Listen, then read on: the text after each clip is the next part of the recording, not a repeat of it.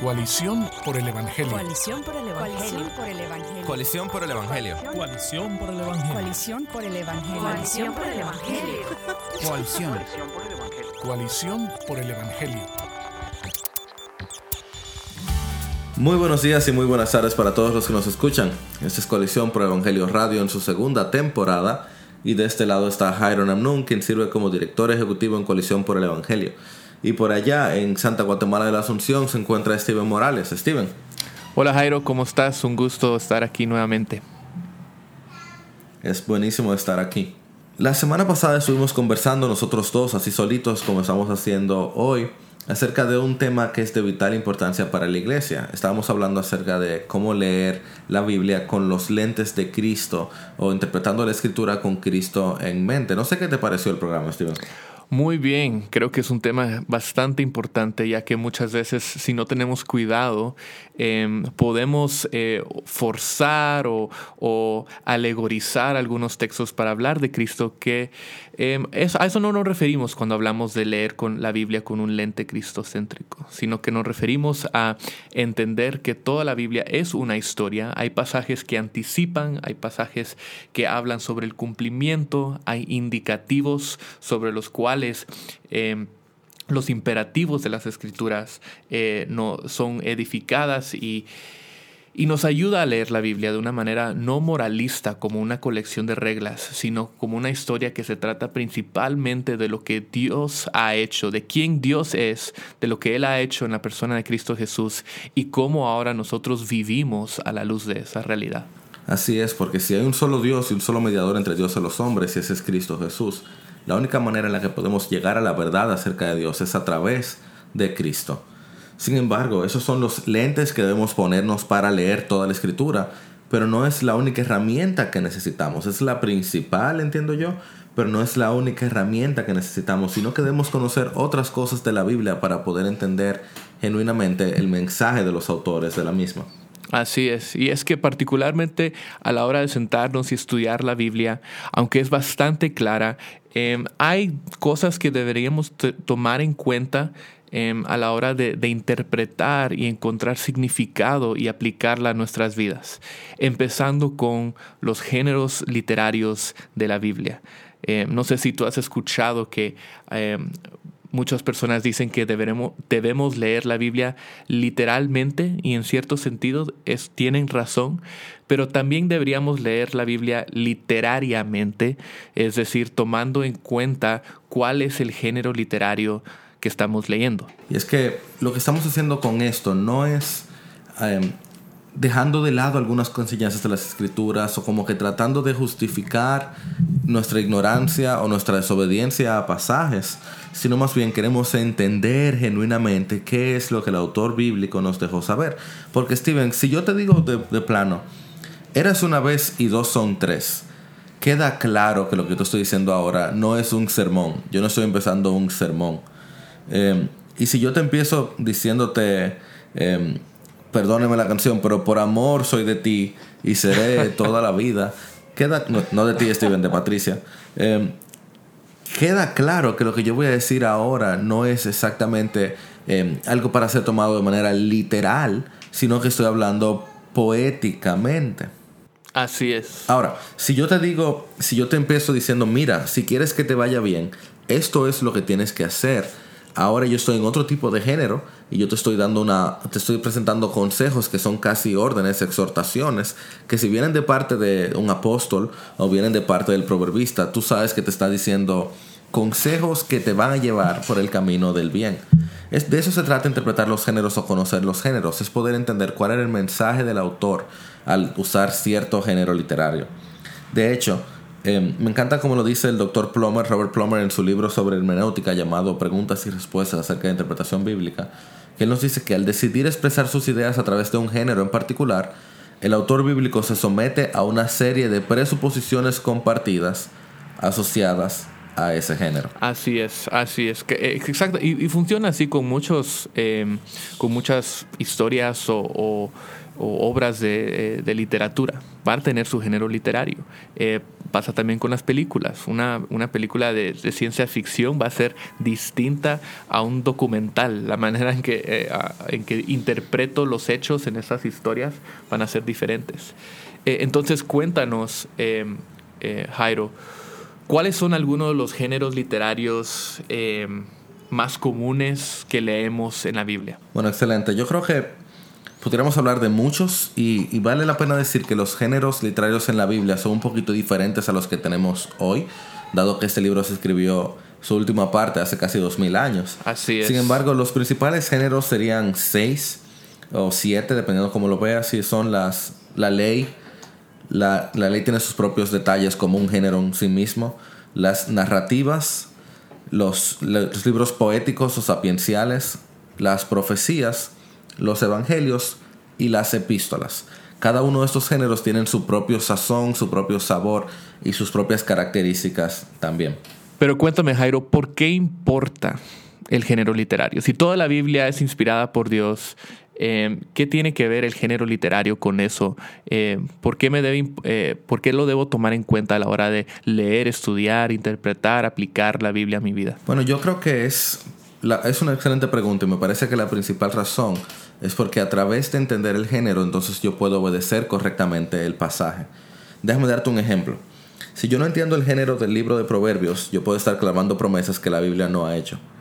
Por ejemplo, instruye al niño en el camino que debe andar, y aun cuando sea viejo no se apartará de él. ¿Cuál es el error? Que si yo no conozco el género de Proverbios, que es un libro de proverbios, de refranes, de dichos, que nos dice que están ahí para conocer sabiduría, para acercarnos al conocimiento del Señor, pero que por su mismo diseño tienen excepciones, entonces yo voy a estar diciendo, Señor, pero yo lo instruí en el camino en el que debía andar y, mira, se, se descarrió. Espera, porque no se refiere específicamente a que cada niño que tú instruyas en el camino va a andar justamente por el camino que tú lo instruiste. Puede que haya alguna otra variable que esté afectando el asunto, porque Proverbios, por definición, al ser un refrán, tiene sus excepciones. Lo que está es cargado de sabiduría de cómo las cosas suelen ser. Y el hecho de que Proverbios está lleno de, excepciones se lo demuestra en el hecho de que él está dentro de la categoría de libros sapienciales. Y tú tienes a alguien como Job, que a pesar de ser el sabio en el libro de Proverbios, se encuentra con todo tipo de sufrimiento. Y no se supone que el, sabio no sufre. Espera, es que no es tan simple como eso, porque es un refrán. O déjame darte otro ejemplo quizás más eh, doloroso para el que no conoce esto y tiene que ver con la narrativa. Las narrativas, me imagino que hablaremos de ello en un momento, nos cuentan algo que sucedió, no algo que siempre va a suceder. A menos que el autor lo mencione, yo no debo creer que todo lo que sucedió en una narrativa sucede hoy. Y un ejemplo clásico está en Hechos 16, donde Pablo le dijo al carcelero de Filipo, cree en el Señor Jesucristo y serás salvo tú y tu casa.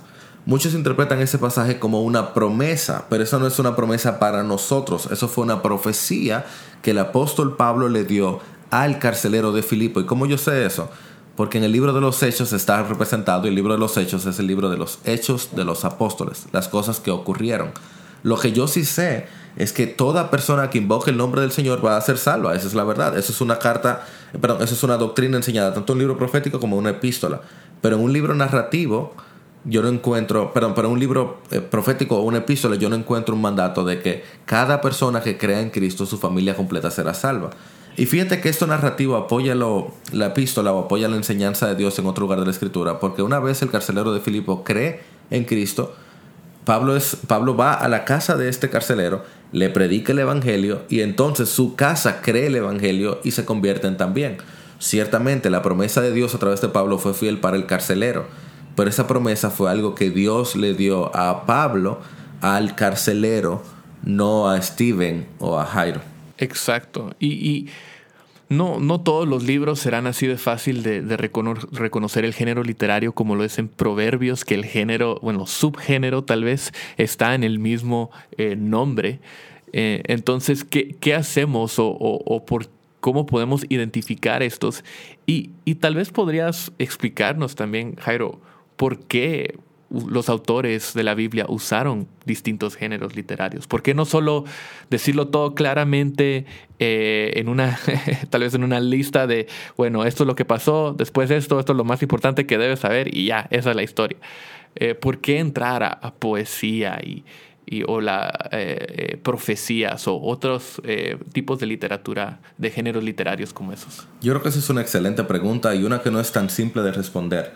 Pero déjame presentarte una historia. Algo que a mí me fascina de la Biblia y quedé más enamorado de ella fue luego de yo estudiar un poquito el Corán, que tuve que hacerlo para un par de clases en el seminario. Y resulta que el Corán es súper monótono. Todo está hecho de la misma manera, con el mismo estilo, eh, un estilo medio pseudo poético que francamente no tiene mucha belleza. Tiene palabras bonitas, pero no tiene mucha belleza. Lo que tú encuentras en la Biblia es una amalgama de géneros que representan la amalgama, la variedad, la diversidad de emociones y de situaciones en las que se encuentra el ser humano.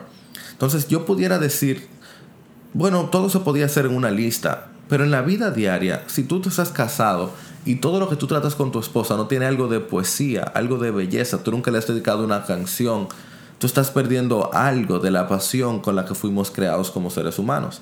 Entonces, cuando un artista, por ejemplo, decide escribir una canción, eh, si es secular, quizás solamente lo hace por conseguir dinero, pero en muchos casos muchos lo hacen porque quieren expresar una verdad de una manera más hermosa, eh, de una manera que te lleve directo a las emociones, y eso es algo que la poesía hace muy bien. Al igual, tú tienes un libro como Lucas y Hechos, donde lo que el apóstol quería hacer era hacer un recuento lo más organizado, lo más detallado, lo más específico posible, porque a veces tú no necesitas mucha poesía, a veces tú necesitas que se te digan las cosas como van, en el orden que vienen. Entonces, yo creo que parte de la razón por la que Dios decidió, te voy a decir dos, por la que Dios decidió darnos géneros en la escritura, en primer lugar es para representar la belleza de todo lo que significa ser humano creado a la imagen de Dios lo cual no sería suficiente solo en poesía porque necesitamos narrativa. Y de hecho, no sería suficiente en narrativa y poesía porque necesitamos profecía, palabra de Dios que no es fácil de interpretar, porque cuando Dios habla a hombres, los hombres no saben ni siquiera cómo entenderlo. Y eso es lo que tú encuentras en los profetas. Pero en segundo lugar, yo creo que también porque nosotros necesitamos diversos eh, géneros en diversos momentos de nuestra vida. Como mencioné anteriormente, hay las historias, no, no historia em, como, como recuento histórico, sino las narrativas, los cuentos, tienen un poder que no necesariamente tiene un sermón. Un ejemplo, segunda de Samuel 12. David sabía perfectamente que él había pecado, pero cuando viene el profeta Natán y le presenta esta historia del corderito, que tenía un hombre que amaba ese cordero, que lo sentaba a la mesa con él, y luego venía otro hombre que tenía muchos corderos y tenía muchas cosas, y que este hombre que tenía mucho le quitó el corderito a aquel otro que lo amaba, David de inmediato dijo, no, no, no, ese hombre hay que matarlo, eso es un abuso, eso es increíble. Y entonces Natán le dice, tú eres ese hombre. A través de ese cuento, él perforó la las, las defensas y llevó a la imaginación que luego le permitió entender correctamente el mensaje de Dios. Y Cristo fue un maestro de eso también con las parábolas. Cristo no solamente usó la poesía de su momento, que era, eh, se llaman los quiasmos, me imagino que no tendremos tiempo para hablar de ellos, sino que Cristo también usaba las historias, las parábolas, y todo el mundo conoce algo del hijo pródigo y de cómo comía algarrobas. El Señor podía decirlo de muchas maneras, pero Él decidió decirlo de esa manera para apuntarte no solamente a ese hijo pródigo que se iba, sino al que se queda, que también estaba pródigo. Entonces necesitamos esos géneros para poder entender correctamente todo el mensaje de Dios de manera tal que podamos reflejar y conocer su belleza. Excelente, vamos a tomar un breve break eh, y cuando regresamos eh, hablaremos un poco más sobre los géneros literarios principales de la Biblia, cómo eh, interpretarlos y qué saber a la hora de leerlos.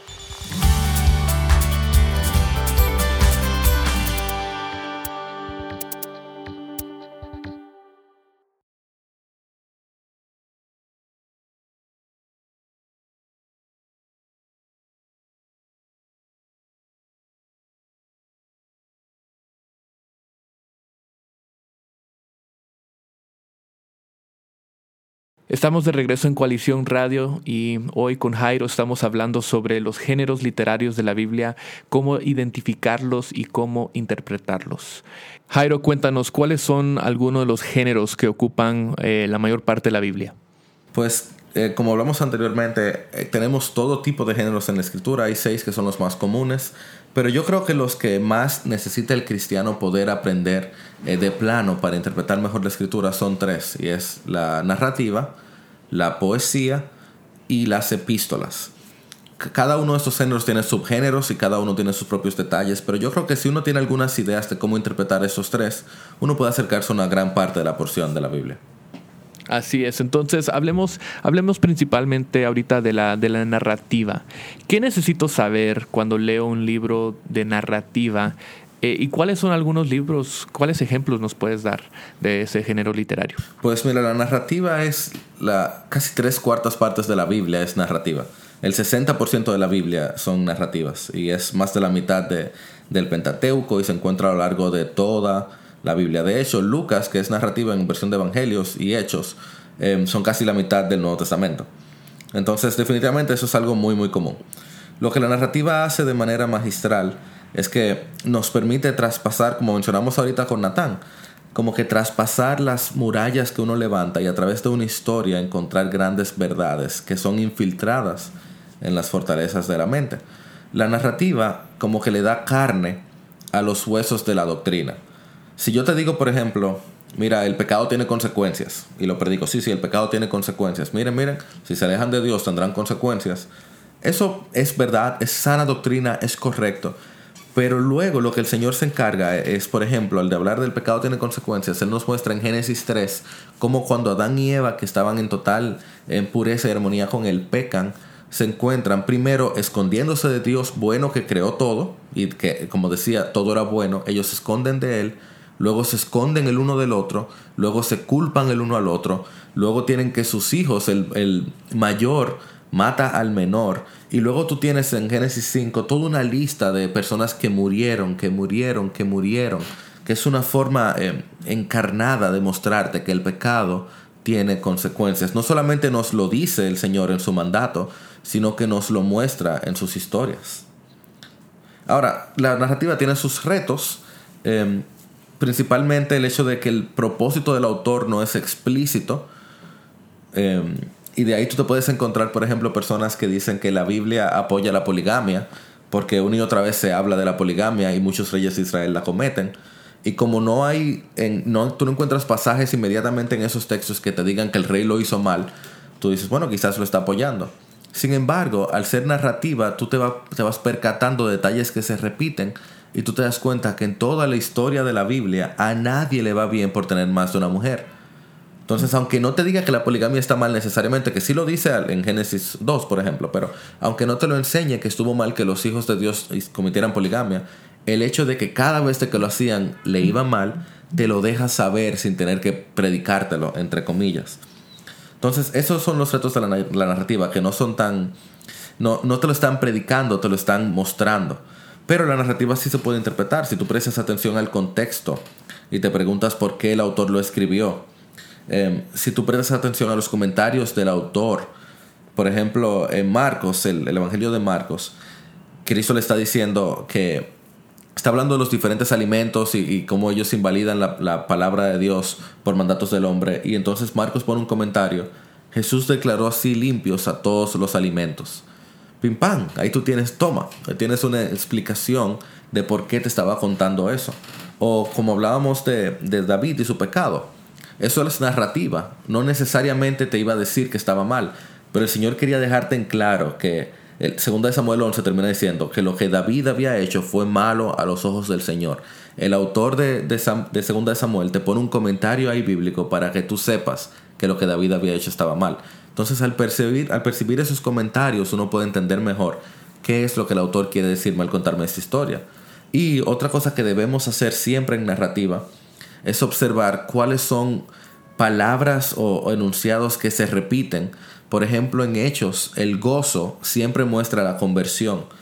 Eh, el Espíritu Santo, en Hechos también, es el, siempre acompaña a su bautismo a los primeros creyentes de alguna región. Y las cuatro veces que ocurre son cumplimientos de lo que Cristo había dicho en Hechos 1, de que en Judea, Samaria y los confines de la tierra, Judea, Jerusalén, Samaria y los confines de la tierra, los discípulos le serían testigos. Y quizás en último lugar, eh, obviamente estamos pasándole muy por arriba el tema, yo te diría que tú busques personajes confiables en la narrativa, a los cuales tú puedes interpretar sus acciones como buenas. Te doy ejemplos. Los ángeles y los mensajeros del Señor en la narrativa siempre son personajes confiables que yo debo entender, seguir, imitar en un sentido. los demonios en los evangelios, todo lo que ellos dicen siempre es verdad a lo largo de todos los evangelios. Los profetas en Reyes y en Crónicas y en la mayoría de los libros históricos del Antiguo Testamento, los profetas siempre son personajes confiables a quienes yo debo imitar y seguir. Y Moisés en toda la ley es una persona a quien yo debo imitar a menos de que la Biblia claramente me diga que no. Sí, creo que el desafío con la narrativa es precisamente lo que tú, tú mencionaste que la narrativa no, no, necesariamente nos cuenta qué debe pasar o qué debe ser, sino lo que pasó. Eh, y muchas veces eh, el pecado ocurre, incluso dentro del pueblo de Dios. Caen en la idolatría, eh, vuelven a sus antiguos caminos. Y eso no significa que eso es lo que nosotros deberíamos hacer y no en cada momento y en cada sentido, en cada versículo debemos imitar lo que pasó, porque a veces lo que pasó es eh, digno de, juicio, no de eh, imitación o, alabanza. Entonces, em, cuando, al interpretar la narrativa, em, no solamente debemos preguntarnos, bueno, ¿qué pasó aquí? Pero ¿por qué? Em, por qué pasó, por qué mencionó esto, por qué Dios hizo eso, por qué el hombre reaccionó de tal manera em, y, cómo, eh, y, así vamos conociendo más el, carácter eh, de Dios y por ende eh, también quiénes somos nosotros a la luz de quién Él es. Entonces, e, en, en ese sentido, los detalles de, la, del género em, narrativo eh, no son normativos. Solo porque pasó no significa que debemos hacer lo mismo. Eh, pero debemos ver qué hace Dios, cómo responde Dios. Si Dios eh, cree que algo es bueno, entonces eso lo debemos hacer. Si no cree, si algo pasa y no es bueno, entonces no debemos imitarlo. ¿cuál, es otros, cuál, cuál es otro género literario? O no sé si, si, si, había algo más que querías decir sobre narrativa, pero si no, ¿cuál es otro género literario eh, de, los, de los más grandes que más comúnmente leemos en la Biblia?